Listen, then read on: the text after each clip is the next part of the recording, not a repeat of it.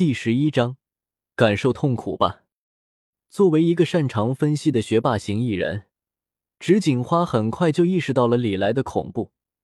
虽然李来此刻一副很随意的模样站在那里，但是却给他一种危险到了极点的感觉。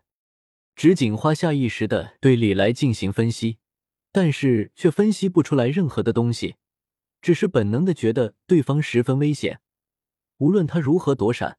都不可能躲过对方的攻击。来自新小群。